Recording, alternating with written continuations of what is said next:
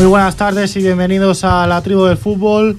Una, un mes más y en el que daremos ya punto y final a nuestra primera temporada aquí en Ripollet Radio en la 91.3 de la FM y esperamos que ofreceros un buen programa final.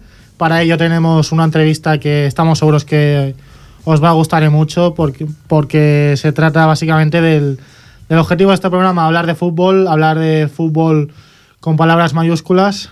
Ferran, buenas tardes. Buenas tardes, Brian.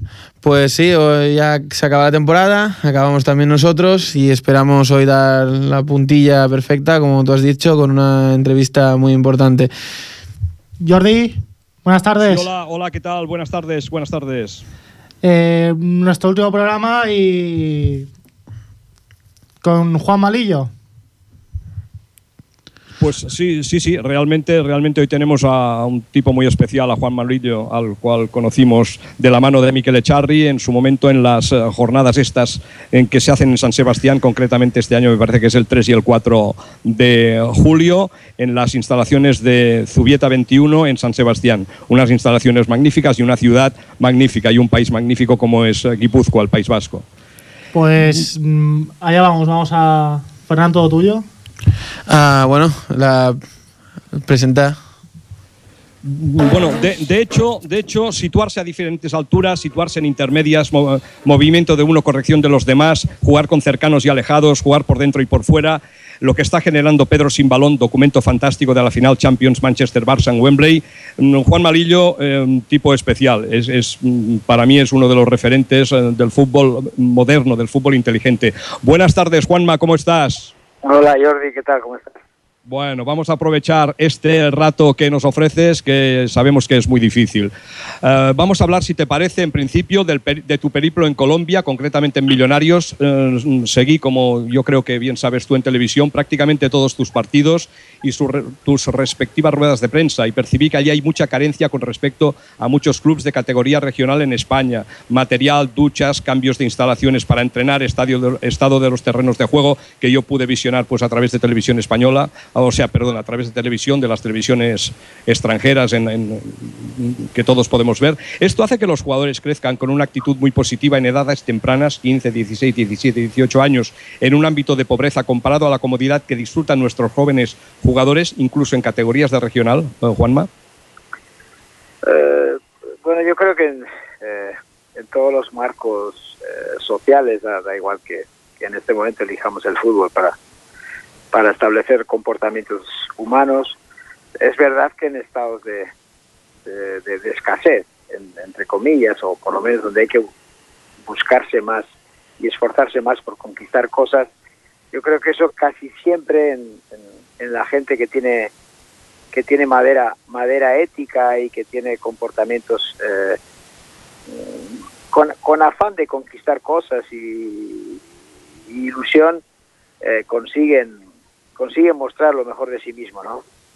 Cuando uno crece en estados de opulencia, eh, en estados donde uno se puede vanagloriar fácilmente y donde el aburguesamiento es mucho más fácil, sacar lo mejor de uno para conquistar cosas es difícil, pero da igual, da igual el lugar, da igual el entorno, yo creo que tiene que ver con la naturaleza y la condición del ser humano, ¿no? Entonces, sí que es verdad que hay determinados hábitats allí donde se sacan lo mejor, pero sí que es justo reconocer, como tú bien dices en algunas cosas, que también es necesario tener lo mínimo para poderte, para poder ser, ¿no?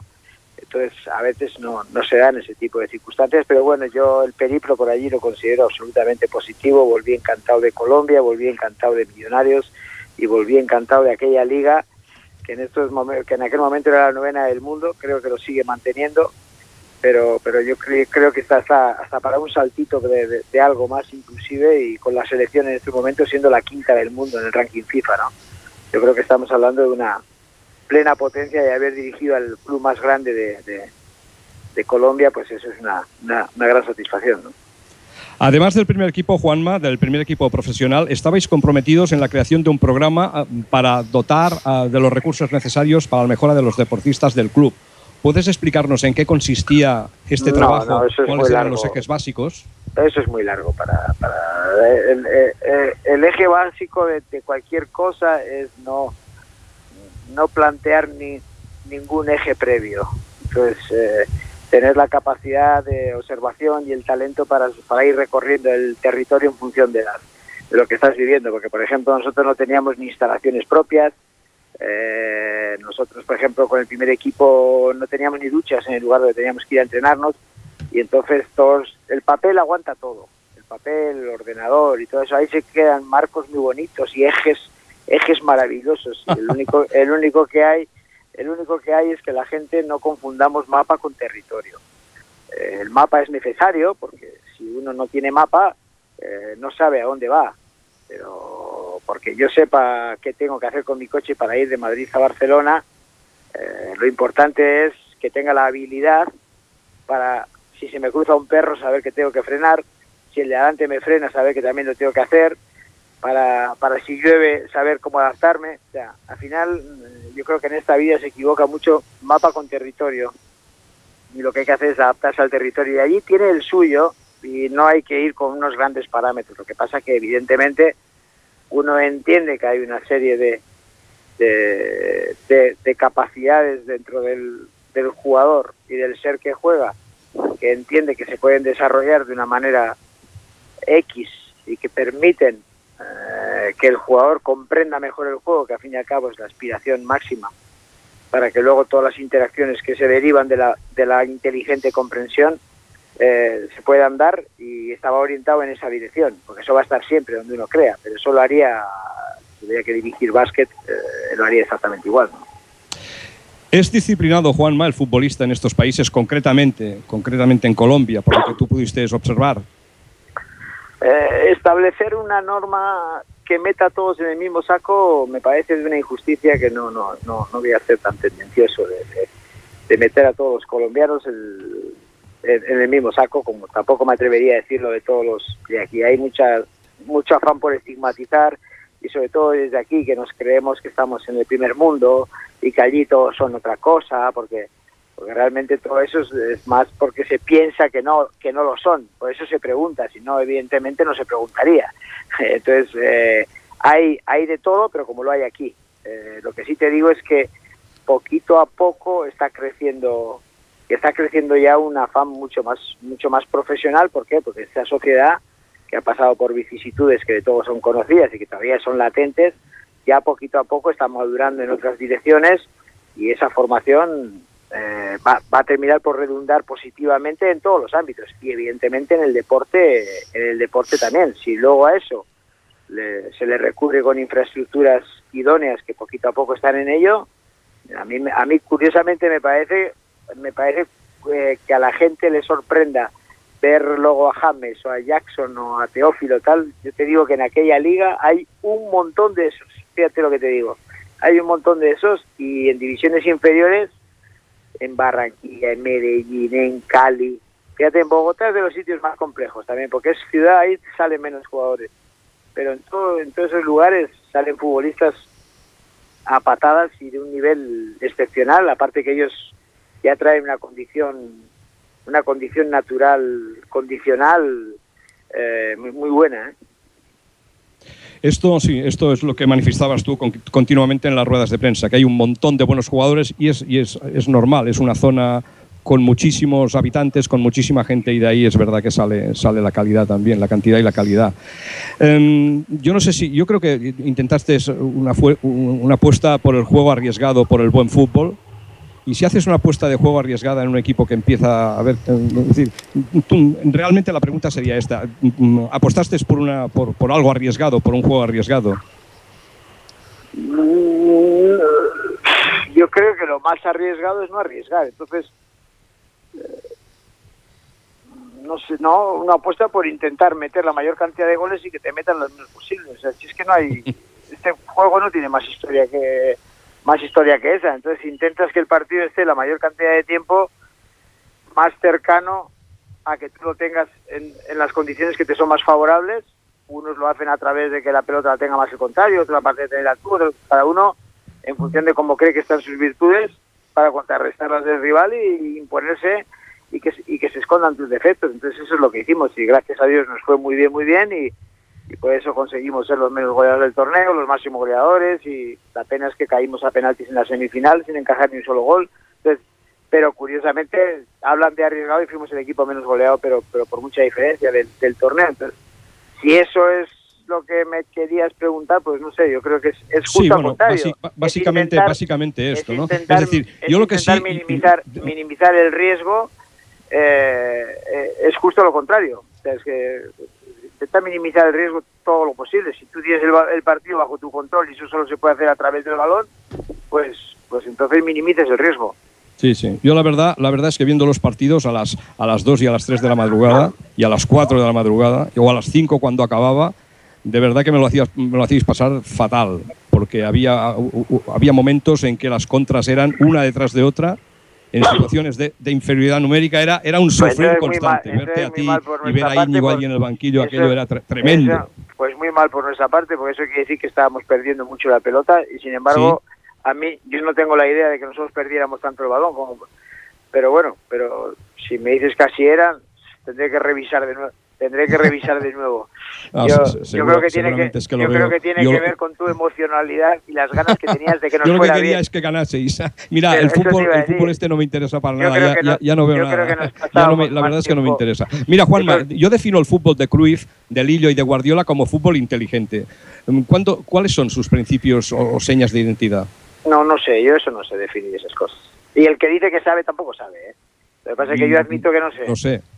Entonces, no, no sé, no, yo no te sabría decir eso. Aparte que nos pondríamos a hablar, hablar, una cosa llevaría a la otra y luego tendría que ver, mucho que ver con cómo me encuentro ahora eh, y el estado de ánimo que tengo en este momento. No, no las cosas no son eh, algo que se plasma y se queda ahí y hasta tiene que ver con cómo en cómo estamos las personas en cada momento para definir. Yo no sabría definir, sinceramente, no, no, no es no decirlo, es que no sé, yo no sé cuál es.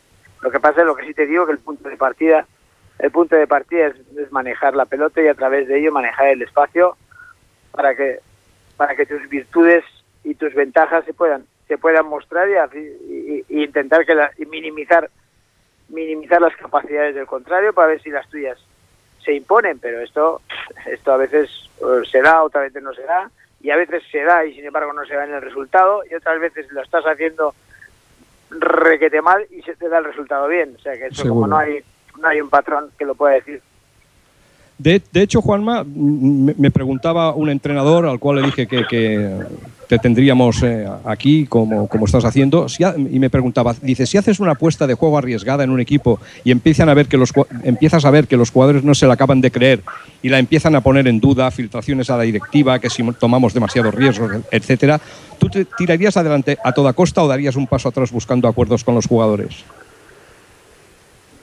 Tendría que estar en ese momento y viviendo esa circunstancia para poderte contestar. Ahora, la contestación que te pueda dar yo, tienes aquí sentadito, tú sentado ahí, eso es mentira todo. Como la pregunta, el que te hizo la pregunta también estaba mintiendo, porque, porque estaba poniendo una situación que, que habría que ver, pero eso con qué nombres, con quiénes, en qué lugar, en qué circunstancias y por qué, por qué han ido, por qué, por qué han ido donde el presidente. Esos son los mismos que si te tiras para atrás y pierden también van por- para echar para decir que es porque te has echado para atrás. Está, Eh, está, eso está no, claro. eso no. Está, bueno, No, esto estamos no hablando de un club, de, un club de, valora- de- de no es ni regional. valorable, de- no es ni valorable. Lo que sí te digo es que uno no va a los sitios eh, a imponer cosas que vayan en contra de las capacidades de los que tiene, porque eso es una necedad, eso no es jugar bien. Tú tienes que adaptarte a lo que tienes.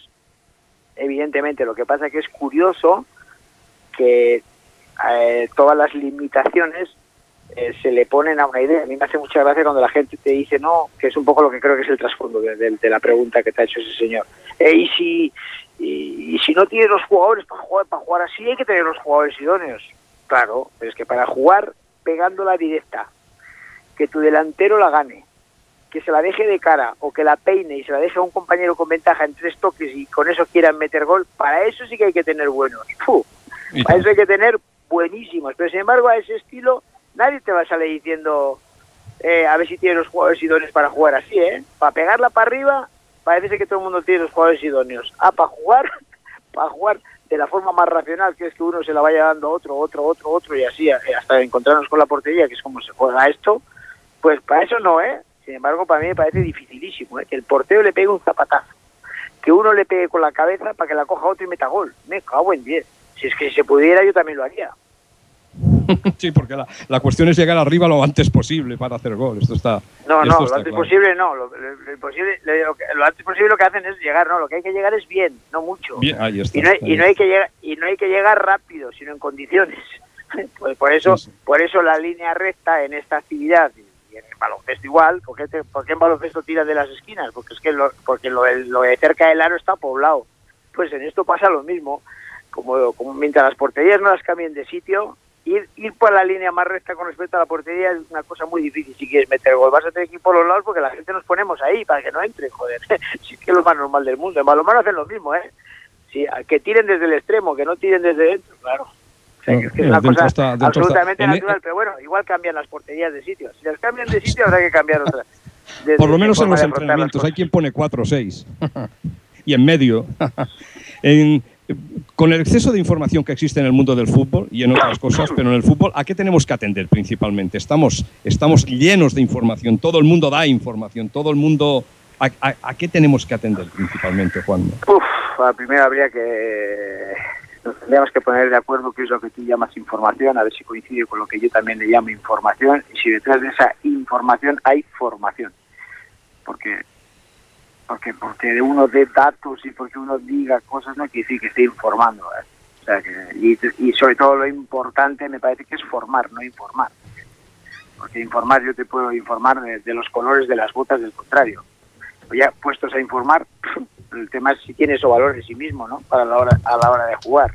Entonces, eh, no, no, no alejarse, no alejarse de lo esencial y que sobre todo sean los jugadores, que los jugadores son el método en sí mismo, ellos son el método, que los jugadores te puedan ayudar eh, a, a ti y tú a ellos a encontrar lo que lo que les va a dejar en las situaciones de mayor confianza para poder afrontar la competición.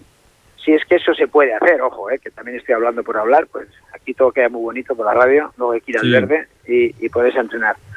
Y eso, la, la- la pauta de, de- de lo que somos los entrenadores la tienen los futbolistas. ¿eh? Esos son los que hay que creerles cuando hablen de un entrenador. Mm. Hay que creerles en off, ¿eh? En on no, ¿eh? Que no Ah, bueno, claro, mundo, ¿eh? Ahí, atreven, sí, ¿eh? exacto, exacto. Sí, sí, sí, off, ¿eh? cuando están fuera, fuera, fuera del ámbito. Eh, En, en torno, en, to- en torno al fútbol mm, modesto, sobre todo al fútbol de niños, porque hay gente que, que- que nos va a escuchar o si no nos está escuchando ya en fútbol de chicos, ¿qué crees que hay que trabajar y cómo cuando entras en un club sencillo con chicos sin mucho nivel coordinativo? Como tantos y tantos clubs hay. Bueno, pues eso hay que, eso hay que ponerse, ya te digo, hay que ponerse a recorrer el territorio, ponerse a caminar y ver, y fu- en función de cómo vayas viendo, y sin ideas preconcebidas, porque ahora yo te tendría que contestar con ideas preconcebidas, pues no, la idea son ellos, y si el método es el propio futbolista, ellos te van diciendo el camino, evidentemente, estarle recordando constantemente sus aspectos negativos, para eso vale cualquiera. Lo- Sí, por lo supuesto. difícil, lo difícil es encontrar, encontrar o ayudarles a descubrir sus aspectos positivos, que estoy seguro que también los tendrán. Y luego habrá que ver en qué ámbito te encuentras. Estás en un ámbito de, de- de simplemente de formación, pues con, con que vayan con que vayan reduciendo sus defectos, ya ya ya están ya están mejorando. Entonces, eh, y si ellos encima son capaces de percibirse a sí mismos como como seres que cada día hacen una actividad mejor, pues, pues yo creo que ya está. Luego hasta dónde pueden llegar, eso ya es otra historia. Y tampoco y tampoco se trata de eso. ¿eh? Los que normalmente llegan arriba ya traen dones dones bastante naturales. ¿eh? Sí, lo, lo- lo difícil es eso, ¿verdad? Cuando tú ves niños pues que no tienen precisamente estos dones, ni muchísimo menos, ni se acercan, pero tienen ganas de jugar, diríamos que a pelota, ¿eh? porque jugar a fútbol, para mí jugar a fútbol es una cosa, y jugar a pelota, donde, donde juegan muchos a pelota con una pelota, ¿verdad? Es, en- los, hay, los hay a patadas. Yo para mí jugar a fútbol es, es- es delicado. Y a veces pues hay niños que, que- que- que- que, bueno, la faena que tienen, ¿verdad? Y cuando te pones con ellos, con 10, 12, 15 niños que, la tocan mal, o, incluso andan mal, ¿qué es lo que haces? ¿no? Pues bueno, aquí sería... Hacer actividades para que para que ellos ellos vayan creciendo, se vayan formando y se vayan sintiendo bien y se diviertan y, y al final esta no deja de ser una un- un- una industria del entretenimiento, ¿eh? Todos los que están al más alto nivel, la máxima aspiración que, que- que podemos tener socialmente es que entretenemos a otros, ¿eh? O sea, nosotros no sé quién fue el que dijo que hacemos la cosa más importante de las menos importantes. O sea, pero Sí, siendo un entrenador inglés sí, me parece que dijo siguen eso. sí. Siendo, siguen siendo no importantes. O sea, que las cosas de verdad son otras y está bueno, pues oye, ayuda a la gente a entretener, también en el teatro, en el cine, en los circos, pues esto es un poco lo mismo, ¿no? Somos, pertenecemos a la industria del entretenimiento, pero, pero no, no puede haber más, por eso los niños no se pueden angustiar. Lo malo es cuando ya están pensando que tienen que meterse en, hábitats y muchas veces son los, somos los padres los culpables de que pensamos que, que detrás de, de, de, ese niño hay una, hay una solución a, a, a, problemas que igual nosotros no hemos sabido afrontar como seres mayores. ¿no?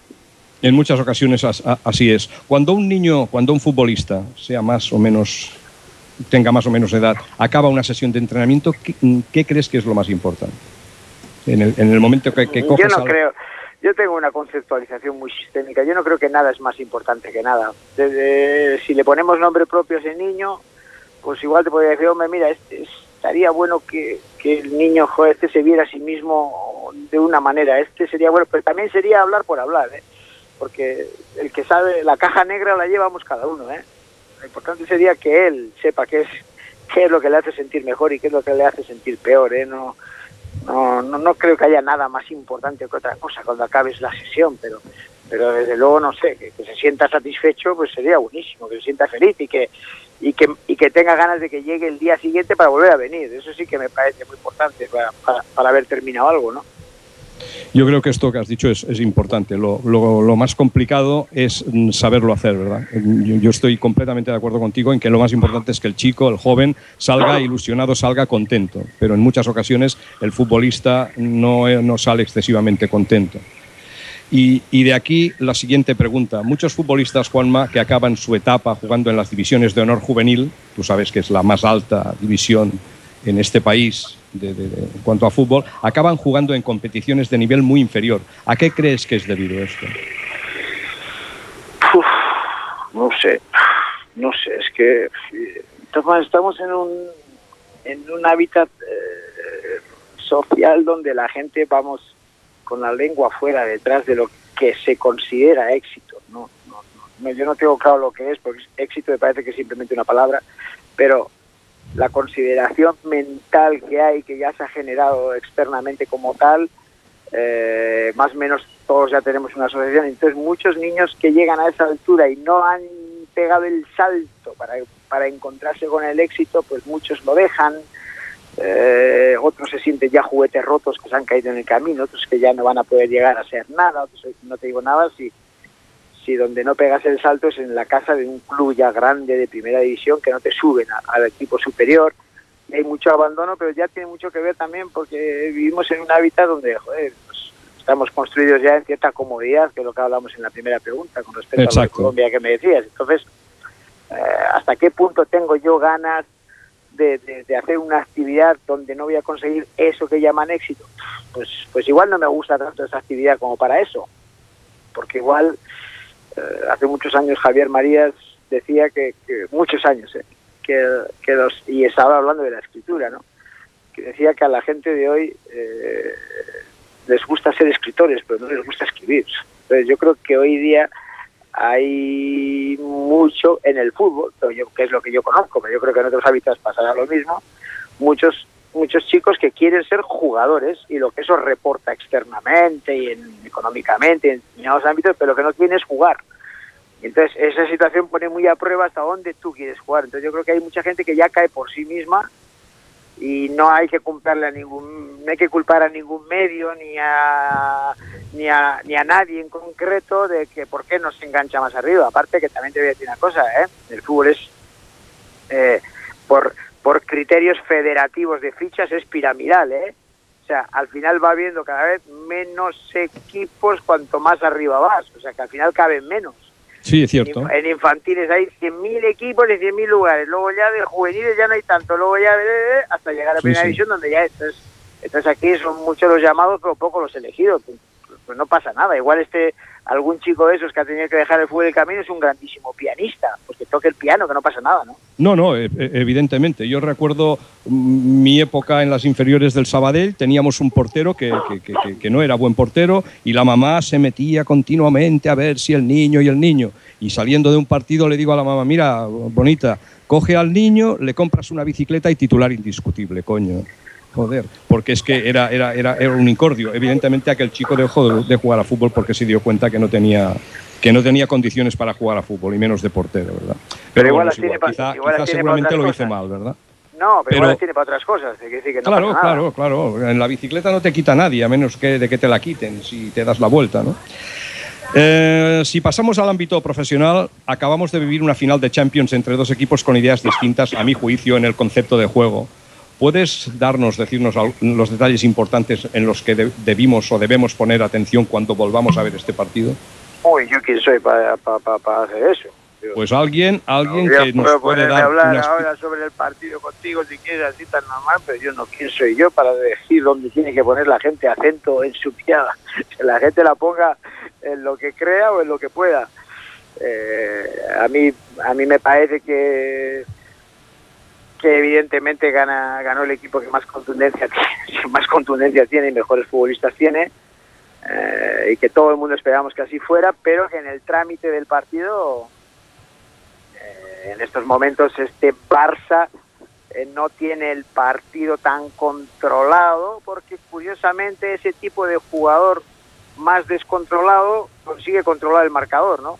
Y entonces en ese en ese ida y vuelta eh, encuentran momentos para que surjan los mejores jugadores eh, a, cambio de que no haya tantas relaciones en la mitad, a, cambio de que en muchas fases del partido el partido no esté no esté supuestamente tan dominado, pero ojo, igual lo que están intentando es dominar otro tipo de situaciones donde tienen mm, tres o cuatro jugadores que son los mejores del mundo haciendo eso y, y, lo hacen perfectamente. O sea, igual están intentando provocar esas situaciones que son ventajosas.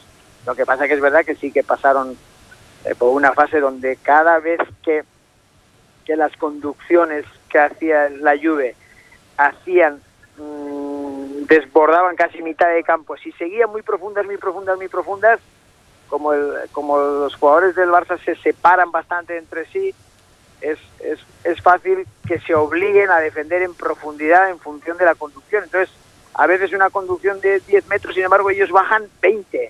Y si buscabas luego un nuevo pase atrás, eh, surgían problemas. De hecho, hubo un rato que parecía que, que segundas situaciones, pases atrás, eh, podían encontrar cosas y ahí, ahí tuvieron alguna, pero, pero luego ya al final se impone que, son mejores y que son muy contundentes, ¿no?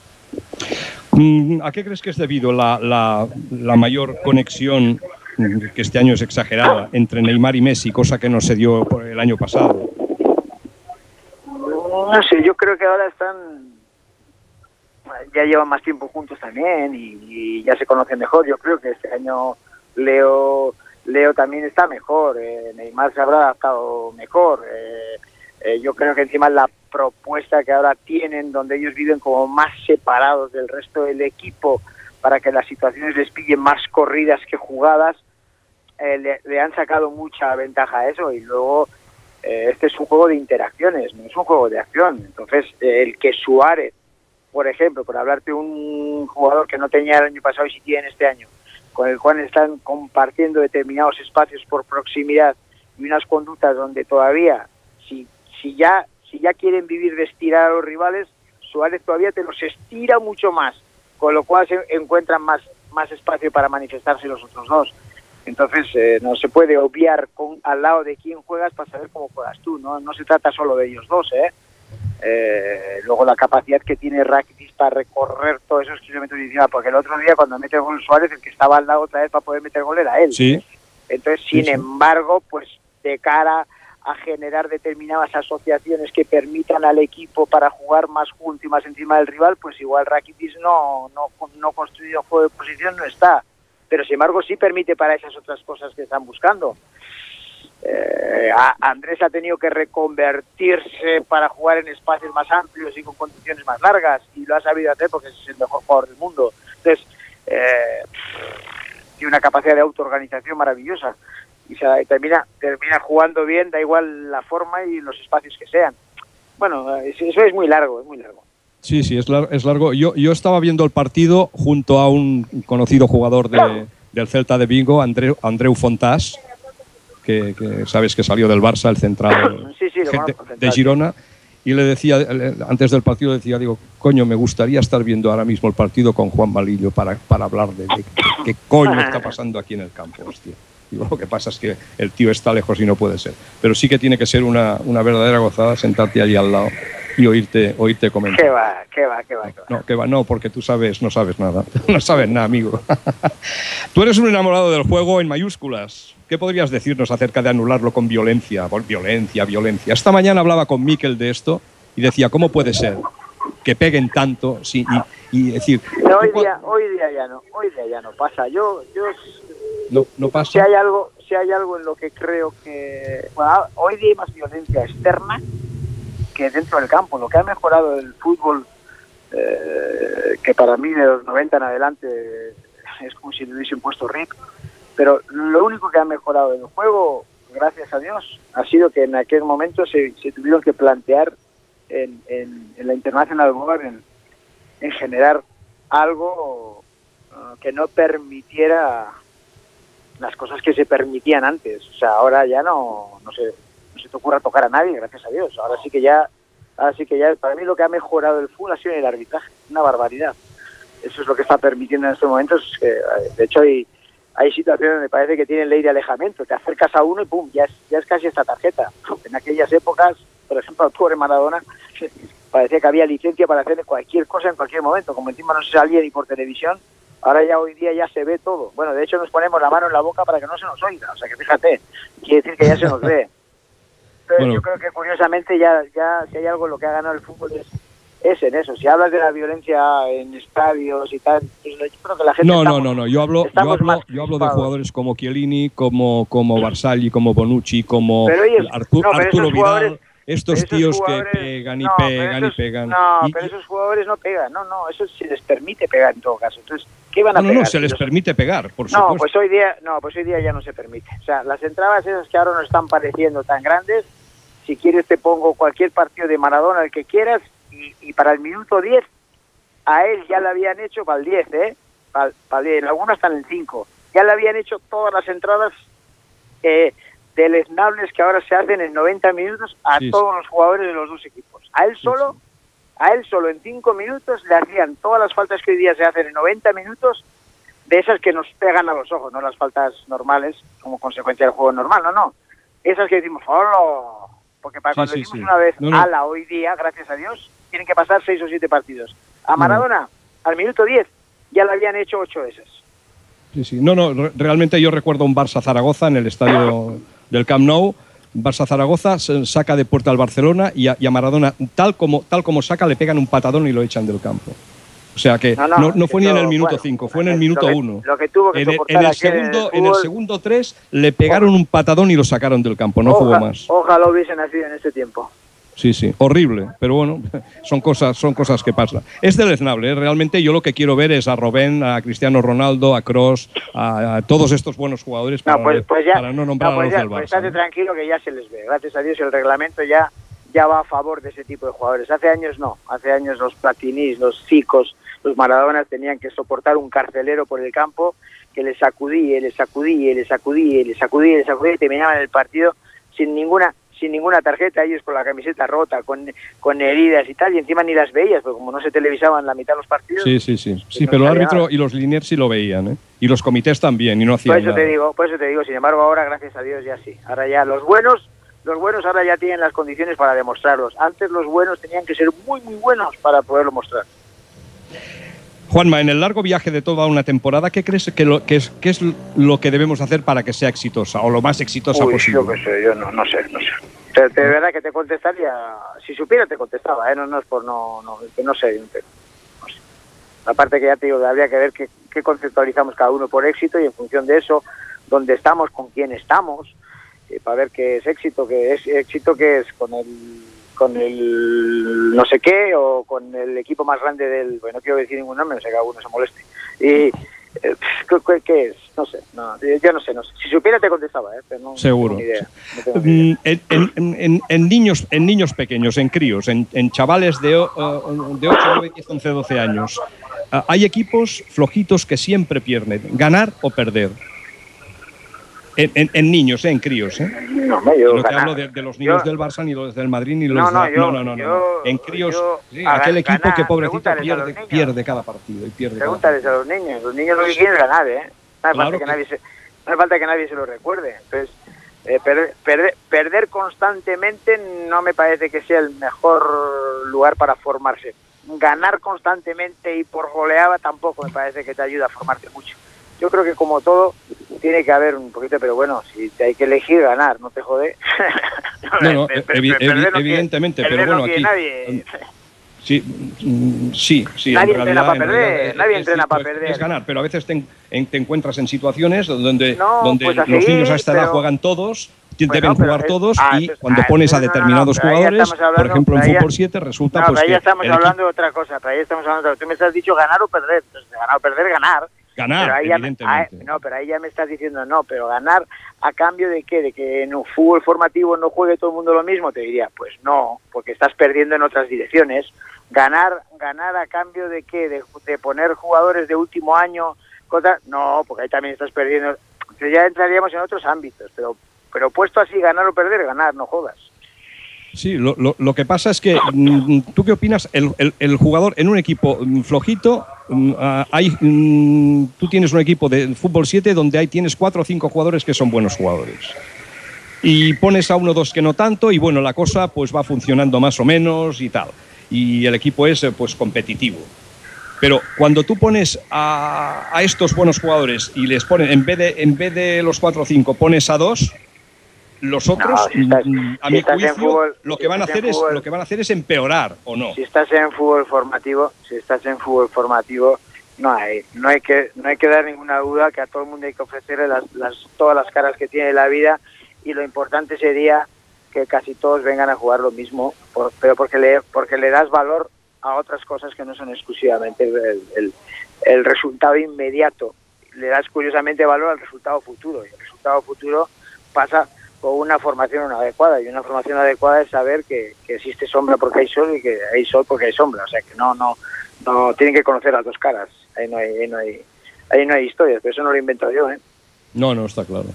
El tiempo, Juanma, nos devora, pasa volando. ¿Qué podemos hacer los entrenadores para ilusionar a los jóvenes jugadores para que disfruten con el fútbol en la etapa de formación? Pues de momento no creernos que nosotros tenemos la manija para conseguir que los demás ilusionen. La ilusión es una cosa que, que es absolutamente endógena que va de dentro hacia afuera, no de fuera hacia adentro. O sea, entonces, lo, de momento, quitarnos un poquito de importancia estaría muy bien, porque ni nosotros podemos motivar a nadie, porque la gente se motiva. O sea, es una cosa que solo uno puede hacer por uno mismo, nosotros no podemos enseñar, porque si pudiéramos enseñar, pues para eso enseñaríamos a todo el mundo. Nos tenemos que empezar a quitar un poquitito de importancia. Entonces, y, para empezar, no, ese tipo de preguntas, eh, hay gente que es capaz de contestarlas. Yo la verdad es que no me animo, pero el que las conteste no quiere decir que esté diciendo lo que es, ¿eh? Y los que no nos animemos a contestarlo no quiere decir que sepamos menos ni que seamos peores que los que sí se animan a contestarlo. Lo que pasa es que en esta sociedad, como te atreves a decir no sé, eh, se, cree, se que, realmente, que realmente eres un, tipo que no, que no sabe ni dónde anda, ni dónde vive, ni dónde está. No, no, yo creo que, que no, no, la gente nos animamos a decir muy fácilmente muchas cosas de, de cómo se tendrían que hacer cuando no tenemos ni puñetera idea de cómo, de cómo se hacen y no somos capaces de tener el talento suficiente para darle a cada circunstancia lo que la circunstancia se merece. Por eso te digo que yo no creo que nadie tenga esa potestad de conseguir ilusionar. Si a ti no te viene gente que realmente tiene ilusión, ya puedes hacer tú lo que quieras, que no se ilusionarán nunca. Lo que sí que puedes es a ver si puedes generar ambientes lo suficientemente amables para que la gente, para que la gente si realmente ya viene vocacionalmente con ilusión, por lo menos para que no la pierda. Buena, buena contestación, Juan. Me gusta, me gusta esta contestación y, será, será, será bueno para mucha gente que nos está oyendo o nos va a oír. Eh, sé que en estos momentos estás viajando por todo el mundo, estás moviendo pues a, nivel de, toda la bola, por así decirlo. ¿Qué importancia crees que tiene actualmente saber idiomas para el entrenador, por un entrenador como tú, a nivel profesional? O, no, o, alguien que no es profesional hoy, pero que puede ser llamado a entrenar fuera. vamos a ver, para conseguir trabajo sí, tiene valor. para, para desarrollar mejor tu trabajo mm, en cuanto a que te puedan entender a través de la palabra, pero para saber de tu profesión no, da, igual saber cinco que cien idiomas, como no saber ninguno. un sordomudo, un sordomudo puede ser el mejor entrenador del mundo. En, torno a esto, en torno a esto nos, mm, ¿qué estás? ¿Estás uh, tienes alguna alguna cosa? ¿Tienes tienes algo, bueno, sí, está algún, uno, algún, lugar para ir? Porque sé que has viajado, has viajado a Arabia, has viajado a, mucho a ruido, Centroamérica, a Sudamérica. Mucho ruido, mucho ruido, pero de momento ninguna nuez. Bueno, yo, yo, yo siempre he dicho, digo, yo soy, lo siento, es igual, soy del Barça, sé que hay gente del Madrid, del Atlético y del Coruña, pero yo siempre digo, ojalá Juanma no vaya al Madrid, porque nos jodería vivos. sería, sería tremendo. Yo te ficharía para el fútbol, para, como mínimo para el fútbol, para el fútbol del Barça, segura, se, seguramente. Ya pudo sea, haber sido, ya pudo haber sido cuando las elecciones se basar con, con Pep y no fue, pero bueno, eso nunca, pero nunca se sabe. En esta vida nunca se sabe. Eh, sí, aquí lo que es, este no es un programa para, para andar preguntando, yo creo, yo estoy seguro que a ti tampoco te gusta si vas a ir aquí o allí, o, eh, pero sí que hay dos compañeros, Brian y Ferran, que, que, deben estar hartos de oírme a mí preguntar sin preguntar ellos. O sea que si queréis preguntarle a Juanma, ocasión única, aquí lo, aquí lo tenéis, chavales. Uh, buenas, Juanma. No, Hola, a, a, mí me interesa saber un poco, o sea, sé de tu relación de Guardiola, no, no quiero entrar en ella porque tampoco me interesa, pero sí que me gustaría si, puede, si pudieras valorar un poco qué, qué, qué pasó un poco en el tema de, de cuando él se vació en el, en el, hecho del juego, porque también se veía un Barça un poco... O sea, que, que él, él, moría con su idea del juego más estático, del juego más de toque que con, simplemente que, que, nos valoraras qué, crees que también, en, en términos de juego, ¿qué, ¿qué, qué, crees que es lo que pasó en ese momento? No, me, yo creo que el, eh, el, paso del tiempo, ya, ya no te hablo de Pep, ¿eh? fíjate, de, de, porque si al final terminamos solo buscando la, lo que tiene que ver con Pep, eh, pues casi estamos buscando algo semi-periodístico. No, no, no, lo que pone a prueba la amistad es, es el paso del tiempo, lo que pone a prueba el amor es el paso del tiempo. Todo todo lo que lo pone a prueba en esta vida es el paso del tiempo. Entonces, eh, no sé si el Barça está mejor o peor, aparte de todas más, el, el, juego es el más dinámico, es el menos estático de todos ese, ¿eh? Uh -huh. O sea, porque, que el, porque lo que va más rápido es la pelota, ¿eh? Uh -huh. Entonces, que es la que tiene que ser dinámica, ¿no? no Lo que pasa es que para que el balón se mueva mucho tienen que moverse poco los jugadores. Y sobre todo para que el balón se mueva bien cuanto menos índice de movilidad tengan los futbolistas, más rápido se puede mover el balón, porque si los jugadores no se paran quietos es muy difícil, es muy difícil circular rápido el balón. Lo que pasa que luego, curiosamente, esos jugadores como Xavi terminan teniendo los que más kilómetros recorren y curiosamente no hacen esfuerzos de más de 10 o 12 metros. Estás constantemente en movimiento, lo que no estás es nunca corriendo, si es a lo que te quieres referir. Entonces, en ese fútbol que se pudo deteriorar más o menos con el paso de los años, pero yo creo que le pasa eso a todas las cosas, ¿no? Eh, es que lo del primer año también fue muy extenso, joder. Eh, uh -huh. Un 6-6 fue todo, no, y no creo que tenga todo que ver con que Pep eh, estuviera mal. Él, él ya lo dijo, ¿no? Ya no se trata solo de que yo me canse o no me canse, es que los demás igual también se cansan de mí. Digo igual, ¿eh? Ojo, que yo no, no, no, no soy nadie para uh -huh. evaluar eso, para eso que conteste él, ¿no? Yo no voy a contestar por él.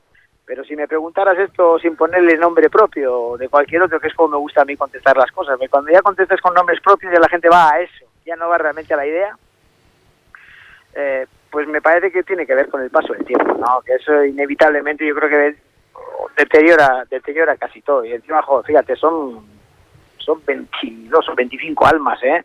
Ahí conviviendo constantemente. Entre ellos también me imagino que se deteriorarán las cosas, digo yo.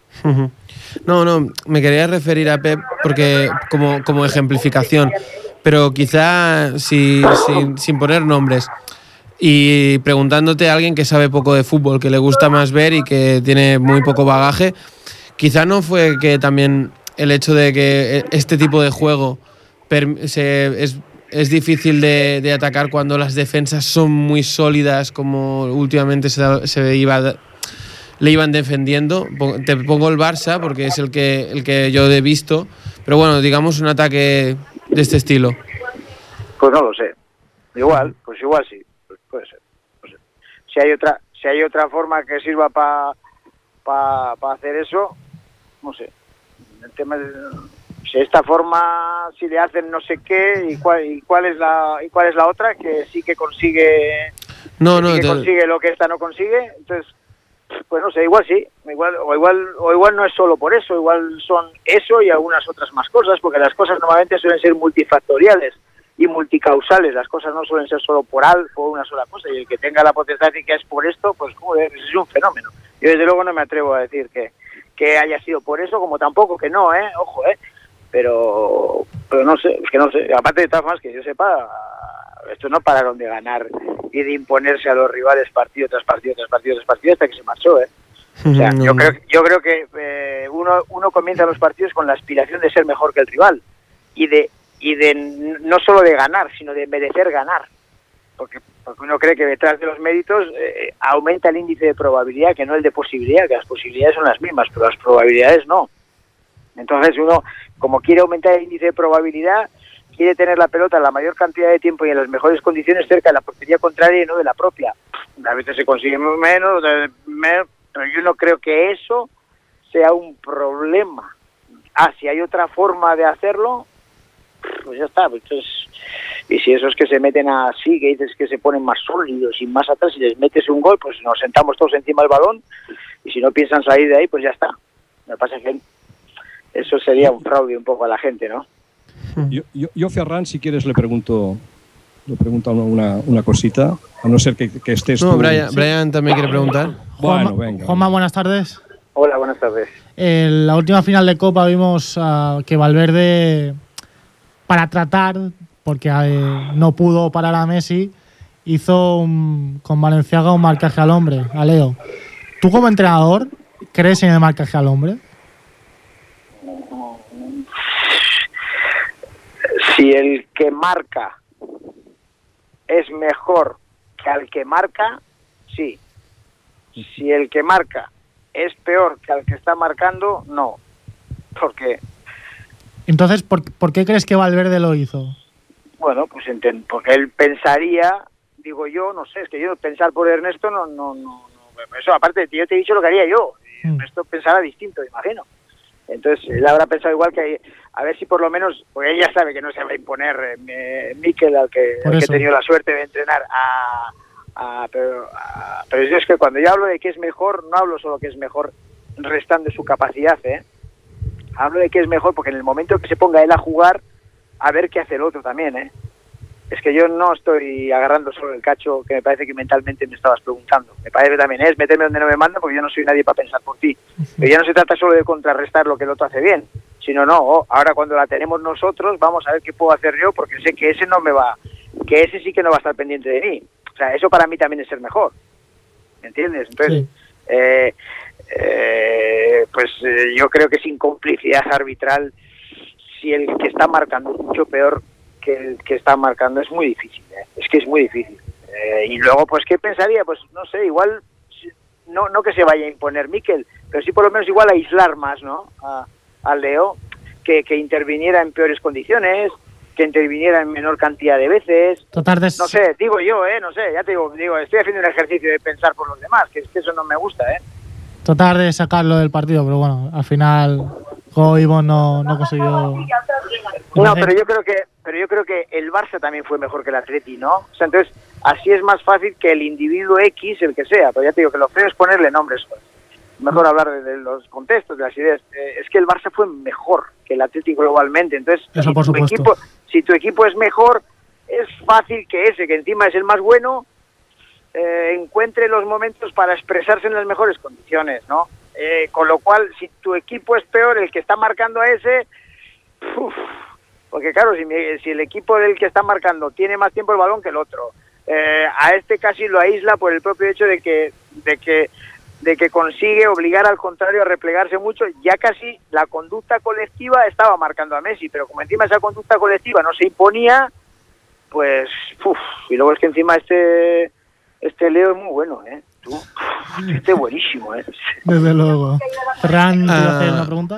Eh, ya para ir acabando y quizá me meto en un tema que no, no debería, pero bueno, es por curiosidad que mm, eh, he encontrado que en la 92, cuando estabas en la cultural leonesa, se te atribuye lo de que eh, como inventor del 4-2-3-1. Pero alguna vez que me han hablado de ti, sobre todo Jordi, eh, tú no, no acabas de creer en los sistemas, en los sistemas eh, a la hora de plantarse en el campo. Eh, explícame un poco esta yo en aquel momento, yo en aquel momento elegí esa disposición, que es verdad, que hasta que apareció el primer equipo en España después de ese año, pasaron cinco años en que, en que se puso un equipo con esa disposición geográfica sin más, porque eso no existe como sí mismo. Todos los equipos pasan por todos los sistemas en algún segundo de un partido, porque todo está cambiando constantemente y seguro que ya hubo alguien hace muchos años en un sitio que nosotros desconocemos que ya se pusieron así. Pero que sí que es verdad que allí, pues bueno, pues porque yo en aquel momento por el tipo de jugador que tenía, más la obsesión que tenía por recuperar la pelota cerca de la portería contraria, porque reconozco que en ese momento estaba uno viviendo la plena emergencia del Pacho Maturán y del Arrigo Saki y tenía la locura además de juntar a cuatro delanteros, pues a ver cómo ocupaba el espacio lo más racionalmente posible para presionar hacia hacia afuera contra la raya tal con gente que pudieran jugar juntos, pero que sin embargo espacialmente no sufrieras mucho hacia atrás. Y la obsesión de recuperarla y pensé, pues mira, pues sí, pues pues así, con una línea más, cuatro, dos, tres, eh, chorra, chorradas. Sí, pero mira, funcionó final- y, funcionó y se, ha- se ha ido. Más equipos lo han ido haciendo. No, no, y muchos y muchos años y ahora todavía Sí. sigue vigente, todavía juegan muchos equipos, pero yo me acuerdo con unas temporadas en las que todos llegaron a jugar, me acuerdo que sacaron una una estadística del 90 y no sé cuánto por ciento de- y, y sí, bueno, pero no me pero Bueno, ni, pero- ni inventor, ni padre, ni ni, leche. Ni, sí, ni, ni creador. Bueno, mm, di- disculpa que te corte, pero ya se nos acaba el tiempo. Ah, Juanma, muchísimas gracias de parte de Brian y mía. Y bueno, Bra- Jordi seguro que te quiere despedir de alguna manera. Nada, gracias a vosotros. Muchas gracias por este. Perfecto, bueno, pues ah, muchísimas gracias otra vez. Y nada, nos Bueno. despedimos ya. Un abrazo.